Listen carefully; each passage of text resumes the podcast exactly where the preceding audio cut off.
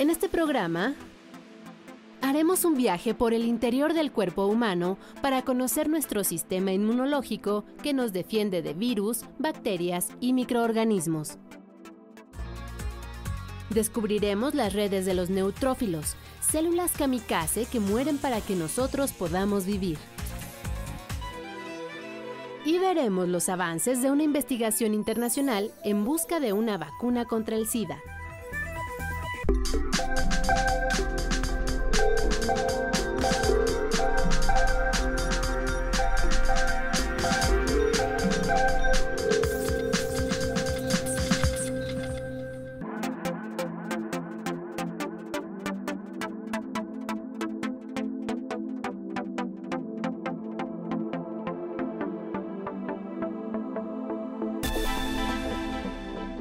Bienvenidos a Factor Ciencia, yo soy Alejandro García Moreno y en esta ocasión los saludo desde el Centro de Investigación y de Estudios Avanzados, el CIMBESTAF, en Zacatenco, al norte de la Ciudad de México.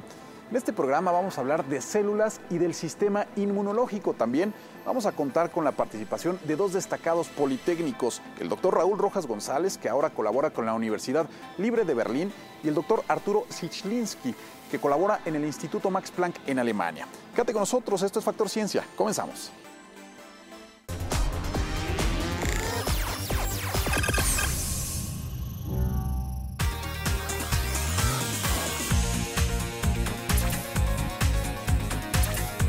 ¿Qué te parece si comenzamos este programa hablando de lo que estamos hechos todos los seres vivos, las células?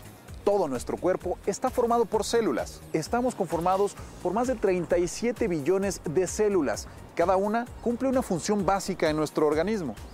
Son los organismos biológicos más pequeños que existen.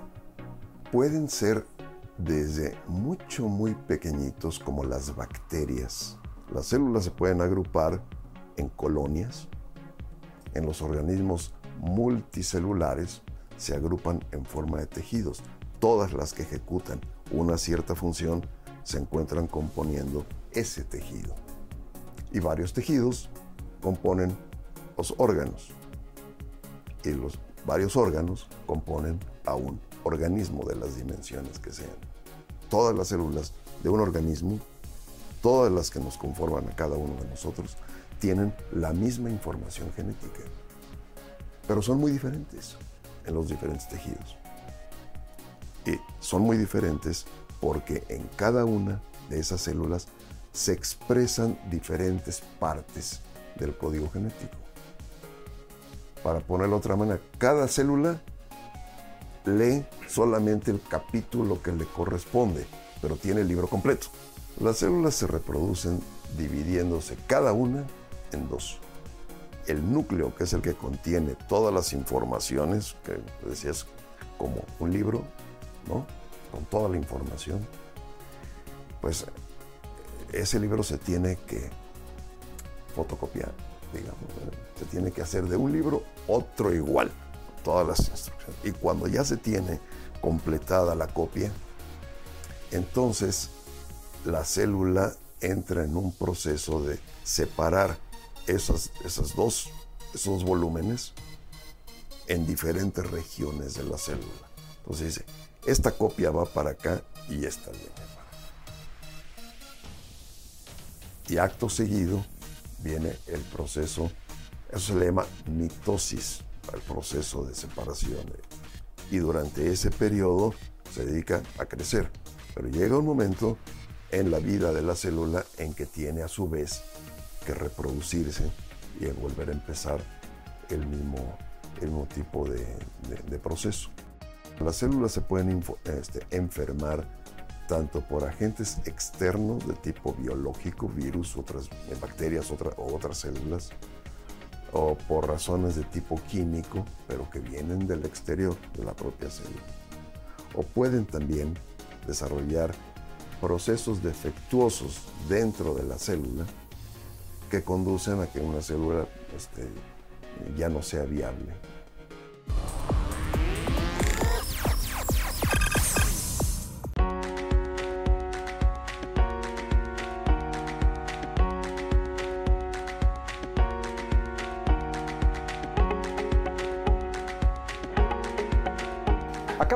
Estamos expuestos a diminutos enemigos, virus y bacterias que entran a nuestro organismo con el propósito de reproducirse.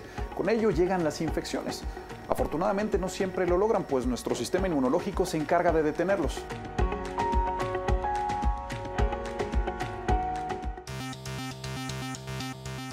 El sistema inmunológico es la forma que tenemos de defendernos de infecciones provocadas por microorganismos como virus y bacterias.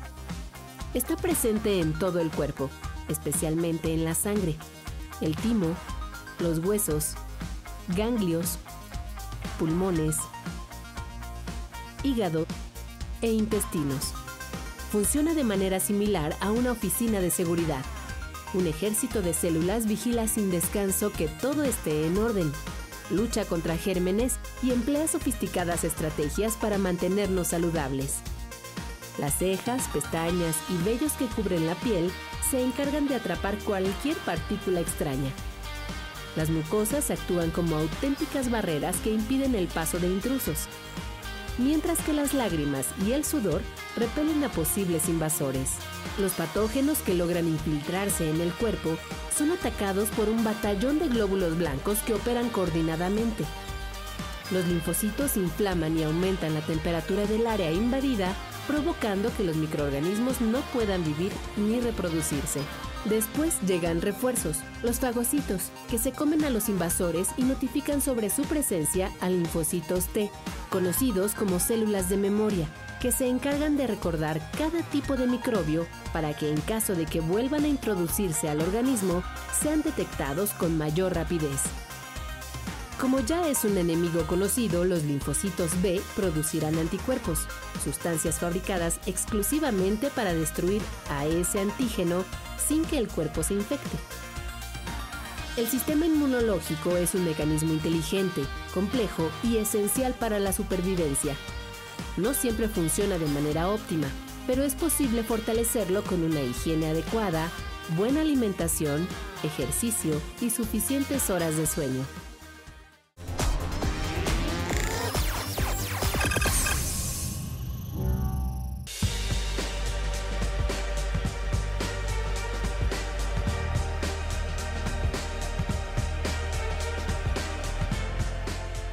Entre las células responsables de la efectividad de nuestro sistema inmunológico encontramos a los neutrófilos. Estas son una de las primeras barreras que nos protegen contra las infecciones. Estos neutrófilos tienen una forma bastante peculiar de matar bacterias. Este es un descubrimiento del doctor Arturo Sichlinsky, un destacado egresado del Instituto Politécnico Nacional que ahora dirige el Departamento de Microbiología Celular del Instituto Max Planck en Alemania. Para mí es un verdadero honor que su historia podamos conocerla de la mano de otro destacado egresado politécnico, el doctor Raúl Rojas González, con una cápsula más de esta serie Grandes Proyectos de la Ciencia.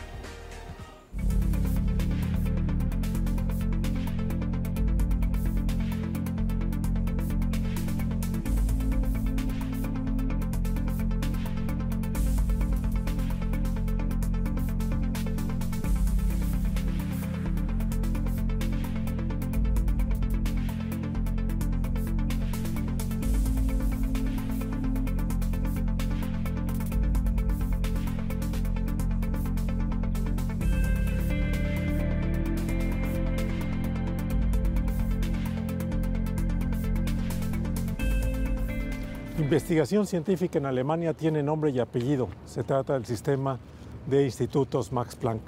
El día de hoy hemos venido a visitar uno de ellos. Vamos a ver qué están haciendo con respecto al estudio de la biología de las infecciones. Estamos en el campus de La Charité, la Clínica Universitaria de Berlín, un sitio de gran tradición científica. En este edificio modernista vamos a visitar a un colega mexicano, Arturo Ziklinski. Él alguna vez me dijo que se dedica al estudio de la muerte, pero la muerte de aquellas células que atacan a las bacterias en nuestro cuerpo como células kamikaze para que nosotros podamos vivir. Tenemos cita para una entrevista y visita a sus laboratorios con el doctor Arturo Ziklinski, director del Departamento de Microbiología Celular. Hola Arturo, gracias por Hola, Raúl. recibirnos aquí en. Un placer. Oye, ¿y ¿qué hace esto aquí? Esta es la Coatlicue, la diosa de la muerte. y en el departamento trabajamos siempre con muerte celular y me pareció que era muy buena patrona. Muy bien, pues vamos a ver tu laboratorio. Órale. Por aquí. La muerte celular de la que nos habla Arturo Siglinski se refiere a un mecanismo inmunológico descubierto por él y su equipo. En el año 2004 lo ilustraba la portada de la revista Science, dedicada a ese fenómeno que bautizaron como NET, las iniciales en inglés para trampas extracelulares de neutrófilos. Los neutrófilos son el tipo más común de glóbulos blancos o leucocitos y son esenciales para la defensa inmunológica. Desde hace más de un siglo se sabe que son capaces de fagocitar, como lo hace aquí un neutrófilo con una bacteria. Pero hoy sabemos, gracias al descubrimiento hecho en este laboratorio, que también son capaces de producir nets o redes que atrapan y matan los gérmenes patógenos. Las producen arrojando la cromatina de su núcleo y en ese momento mueren. Un fenómeno sin precedentes en la biología. Guten Tag. Nein, wir wollten hier durch. Entschuldigung. Aquel descubrimiento no fue la culminación, sino el principio de una larga investigación para entender a fondo el mecanismo de las NETs y algún día poder manipularlo con fines médicos. Aquí es donde se inician los experimentos. Donde hacemos cultivo celular de células de mamífero. Es decir, que podemos tomar células ya sea de la sangre de un, donador o de un paciente, que las crecemos en estos incubadores que tienen temperatura y CO2 regulado. Sí, aquí se pueden ver también las células están creciendo, por eso está un poco opaco. El procedimiento para preparar las células y estimularlas para que produzcan NETs es complejo e incluye su separación por centrifugación, un procesamiento químico, así como la inclusión de tinturas en los preparados hasta llegar a una muestra lista para ser observada en el microscopio. Este importante experimento hecho aquí demostró que las NETs son una función activa de los neutrófilos. Vemos dos neutrófilos azules que se transforman mezclando la cromatina del núcleo con los gránulos del citoplasma se contraen, revientan y mueren al tiempo que arrojan las redes marcadas en color rojo. El doctor Volker Brinkmann, coautor del descubrimiento, nos mostró otros resultados fundamentales. Wir haben hier aus äh, menschlichem Blut aufgereinigte Neutrophile und ähm, man sieht, dass die halt ganz rund sind, aber wenn sie dann stimuliert werden, dann machen sie sich ganz flach. Hier ist der Zellkern und äh, nach einer ganzen Weile sieht man, dass halt diese Fasern entstehen. Und das sind dann die Netz. Und ähm, die sehen, also wenn man sie nicht weiter stört, aus wie, wie Wolken, die etwa zehnmal das Volumen haben, das die ursprünglichen Zellen haben. El doctor Siglinski tiene gran interés en una cuestión que va más allá. La cromatina es la sustancia que contiene el ADN de las células y preserva la información genética, pero ¿está destinada también a una función inmunológica? Esto no está probado, aunque su participación en la formación de las nets lo sugiere. Y para esclarecer esta cuestión, experimentan aquí con moscas drosófila modificadas genéticamente. Aquí están, se las podemos enseñar. Aquí están las, Ahí están las, las individuales. moscas individuales. Las moscas son interesantes porque es un sistema genético que es muy fácil de manipular y que se puede manipular de una manera muy precisa. Y nosotros estamos estudiando, como el resto del laboratorio, si la cromatina tiene una función inmunológica en drosófilas. El doctor Arturo Siglinski egresó del Instituto Politécnico Nacional de México. Hizo su doctorado en la Universidad Rockefeller de Nueva York y su postdoctorado en el Instituto Pasteur de París antes de venir a Berlín.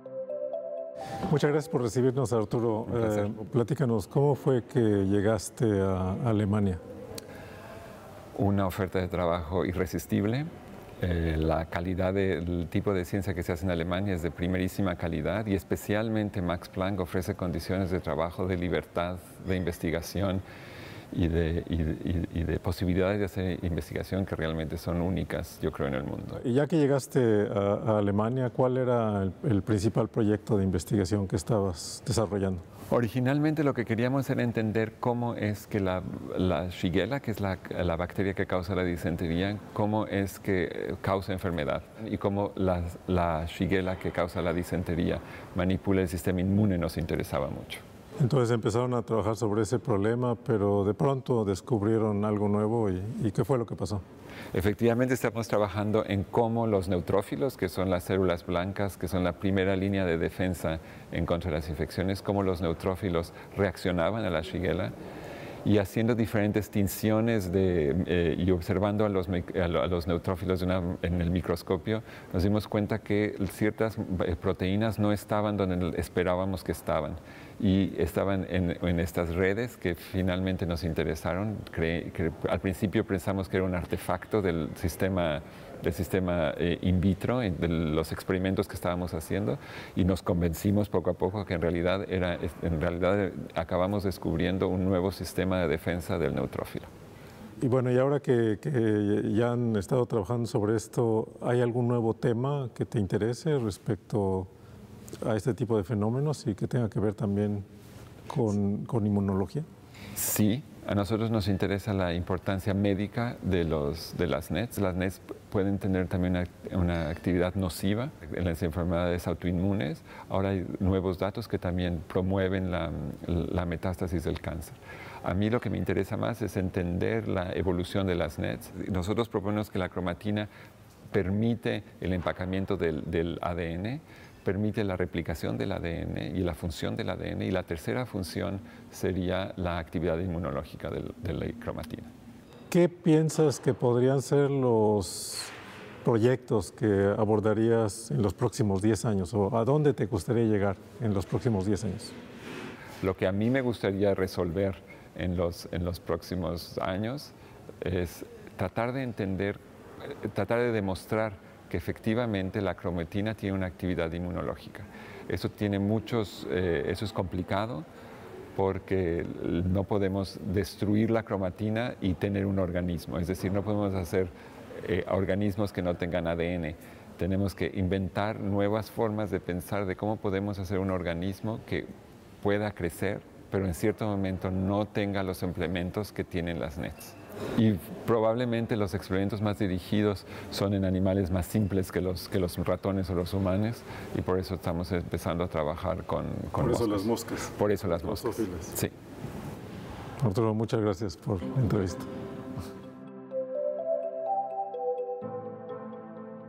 Bueno, Arturo, pues muchas gracias por habernos tenido aquí en el Instituto Max Planck y también mucho éxito en el futuro con tus investigaciones. Fue un placer verte. Hasta pronto. Chao.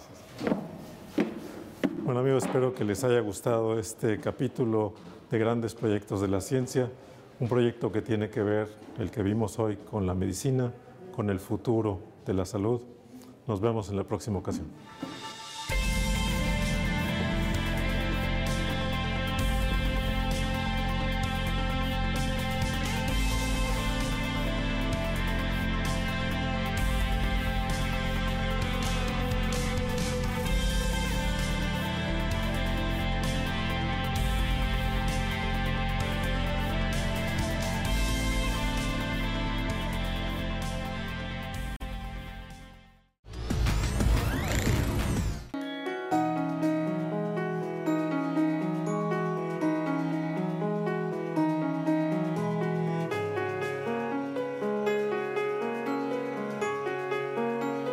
Pues nos encontramos con el doctor Leopoldo Flores. Él es investigador del Departamento de Biología Celular en el Centro de Investigaciones de Estudios Avanzados, el CIMBESTAF. Doctor, muchísimas gracias por recibirnos en su laboratorio. Doctor, continuamente estamos expuestos a grandes cantidades de microbios en el ambiente. Existe la mala percepción de que los microbios son malos. Algunos sí, y en determinadas circunstancias, pero la mayoría no. Ahora es prácticamente una moda, ¿no? De que los microbios son indispensables, aunque esto ya se sabía desde hace siglos también, de que muchos de los microbios en intestino, de los que traemos en la piel, los que traemos en diferentes partes del cuerpo, son indispensables más bien, algunos de ellos. Pero ahí está otra de las elegancias del, del, del sistema inmune. Aprende a reconocer estos microbios que son eh, indispensables, eh, necesarios para nuestra sobrevivencia y también tiene que aprender a reconocer cuáles son los que son malos y tiene que atacar. Es una lucha constante, es, es prácticamente ininterrumpida desde que éramos quién sabe qué hasta, hasta donde estamos ahorita. El sistema inmune es casi tan perfecto, tan elaborado, tan adorable, que pareciera que no tiene fallas y que, o sea, todo lo que es ajeno se detecta y se elimina. Sí, pero no porque los microbios también van cambiando. Algunas cosas no cambian en los microbios afortunadamente durante millones de años.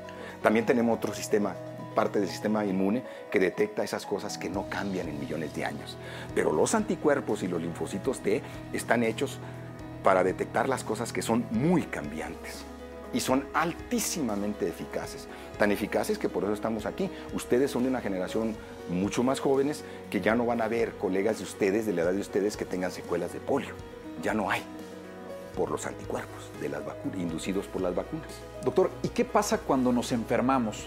Le puedo poner el ejemplo, digo, uno va en el metro y digamos, uno establece contacto con cantidades, entre comillas, normales, que quién sabe cuál serán, cuáles serán las cantidades normales de microbios que uno se encuentra en el metro, pero hay muchos. Alguien que nos estornuda a un lado, alguien que pasó y nos talló un poco de la piel, alguien que sudó, etcétera. Ahí van microbios, es normal. Eh, pero pueden ser cantidades tan pequeñas o tan normales, que insisto, no sabemos cuáles son, que digamos eh, ni siquiera logra pasar la barrera de la piel. Y si acaso lograra pasar la barrera de la piel, de todas maneras esas cantidades son, eh, digamos, manejables a nivel a niveles muy superficiales. En realidad, a veces el sistema inmune tan elaborado ni siquiera se da cuenta. Si usted va a los tacos, es muy probable que los tacos estén contaminados, es normal. Bueno, eh, eh, no es normal, pero es, ocurre pues con algunos de los microbios que pueden causar diarrea. Si va un microbio por taco, pues no pasa nada, ni siquiera el sistema inmune ni siquiera se da cuenta, la misma saliva puede destruirlo. o algunos de los elementos que hay aquí. Pero si van 200 mil microbios ya es diferente, pero si van 300 millones de microbios, lo más probable es que en unas dos horas empiece a sentir retortijones y al día siguiente tenga diarrea y tenga fiebre. Y una enfermedad que puede durar 3, 4, 5 días y la resuelves. El sistema inmune o sea, te pudiste enfermar, pero el sistema inmune lo pudo resolver. El sistema inmune necesita de los elementos externos para ir madurando. Los animales que sí se han podido mantener en ausencia completa de microbios, el sistema inmune no madura. Doctor, pues yo le agradezco muchísimo el tiempo eh, que nos dio para esta entrevista y nosotros continuamos. Quédense con nosotros. Esto es Factor Ciencia.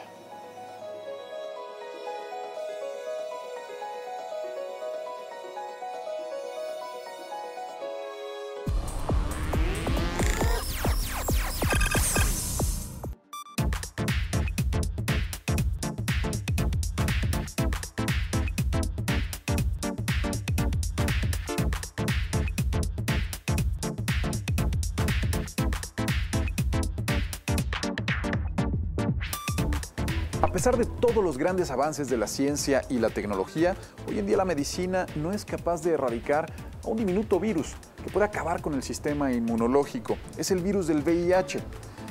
En busca de una vacuna para combatirlo se unieron cinco países de Iberoamérica, entre ellos México y el Instituto Politécnico Nacional. En este siglo la generación de vacunas se apoya en la bioinformática estos fármacos se enfrentan en computadora a virus, bacterias o células enfermas de una forma similar a lo que ocurre con los videojuegos. Diseñar vacunas por computadora es parte del trabajo de científicos de la Escuela Superior de Medicina del Instituto Politécnico Nacional, quienes junto con investigadores de España, Portugal, Perú, Argentina y Chile del Programa Iberoamericano de Ciencia y Tecnología para el Desarrollo, trabajan en la creación de una vacuna contra el virus de inmunodeficiencia humana causante del SIDA.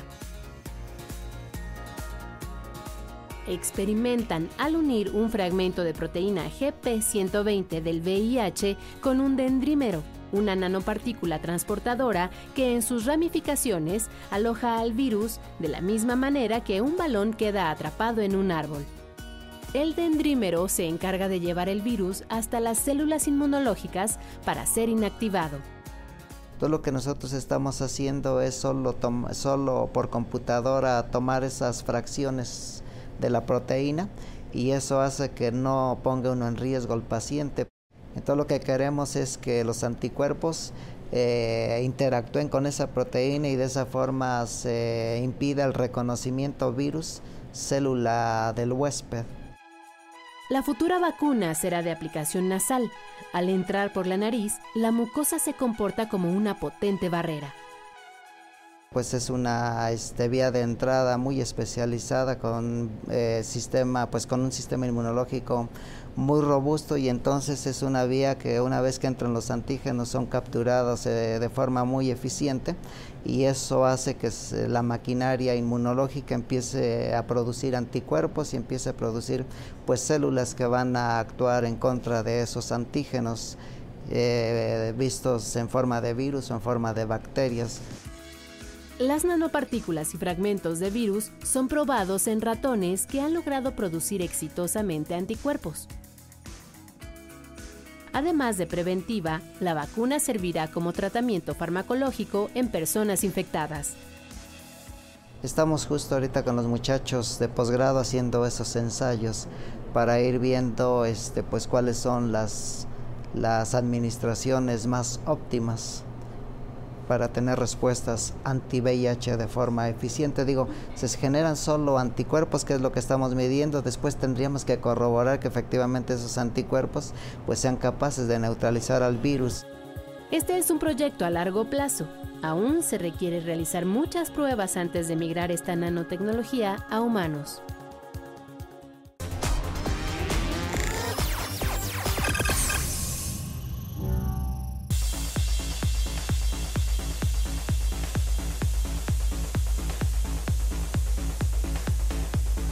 Lo que vimos aquí en Simvestab Zacatenco, al norte de la Ciudad de México, y en el Instituto Max Planck en Alemania, son solo algunos de los grandes proyectos de la ciencia que buscan mejorar la salud humana. Por supuesto, lo realizamos como parte de las actividades del año dual México-Alemania, Alemania-México. Y en nuestro siguiente programa exploraremos también otros proyectos que han revolucionado al mundo. Por ejemplo, la computadora Z1, la primera construida en Alemania. Conoceremos también la historia del Internet, el gran colisionador de hadrones, también los prototipos que van a llevar a los primeros humanos a Marte.